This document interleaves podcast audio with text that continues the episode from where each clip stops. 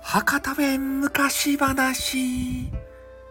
年を取ったライオンと狐の話。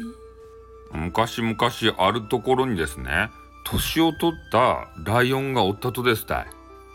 ね。もうそのライオンがもう年取ってしもたけんねこう走れんわけですたいね。だけ獲物が取れんと。ね。そういうライオンがかわいそうなライオンがおってもう腹減ったばいってこう言ったわけですよでそのライオンはね、えー、もう外におったら暑かけん、えー、洞窟の中でですねちょっと休んどったとですたそしたらなんか知らんけどね、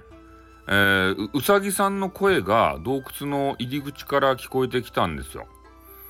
ね、ライオンさん大丈夫ですか？って言って、えー、言われたんですよね。それで、えー、ライオンはというとですね年老いたライオンは、えー、なんか知らんけどこうウサギがこう自分からねこの自分の洞窟に来よるとしめしめということを思ったわけですよ。ね。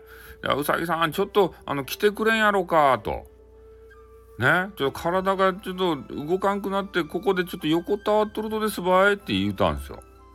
そしたらでうさぎさんがですね優しかったけん「大丈夫か？大丈夫か？大丈夫ですか?」って言ってこう入ってきたんですよ洞窟にね。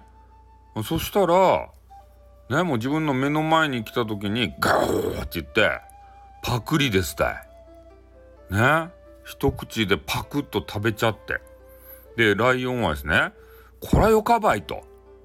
いうことを思ったわけですよ。うん、それで、えー、なんか知らんけどねこう森の中ではジャングルではですね、えー、ライオンがもうあの年老いてしもうてねもうヨボヨボとそれで、えー、動けんと病気というような噂がですねこう立っとったわけですよ。ねそれで次から次へとね、えー、なんか知らんけどこう動物さんたちがですね、えー、洞窟の方に行ってこうパクパクパクパク食べよったわけですたい。ねそのライライオンさんは。もう洞窟にねもうみんな来るけん片っ端から食べられると。うん、それでもっとね欲を書いてもっとね、効率的に、えー、動物を食べたいと思ったんですよ。ライオンがですねよく書いて。で、えー、そその村中にね村じゃないけど、ね、森中にお触れを出したんですよ。ねもうこう俺は弱っとると。ね、でここに、えー、お見舞いにねもう強制的にこんかったらもう全部ね、うん、こんかったやつは食べちゃうということを言うたわけですね。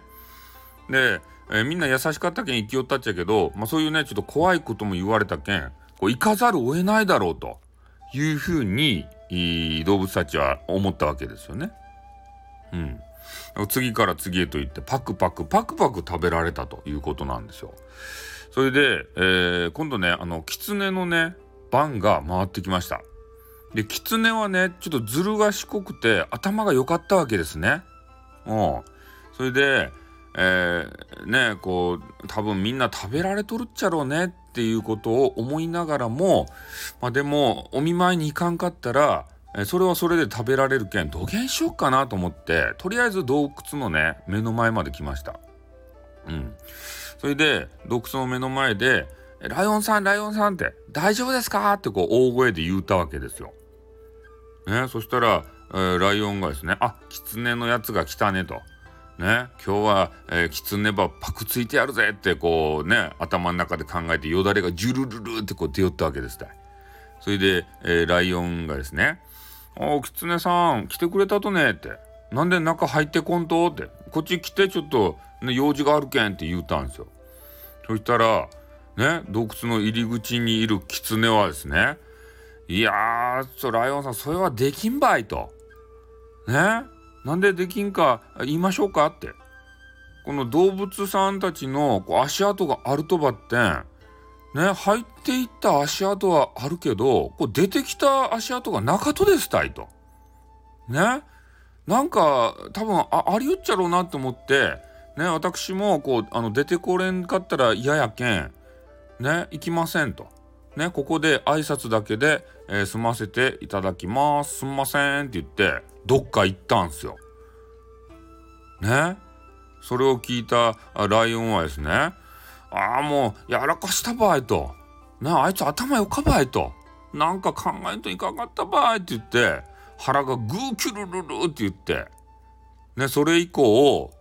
ね狐さんが、えー、そういう攻略法をですね、えー、みんなに触れ回ったもんやけん挨拶だけしてみんな入って今後となってねライオンさんはそのうち衰弱してね天に召されましたとさおしまい。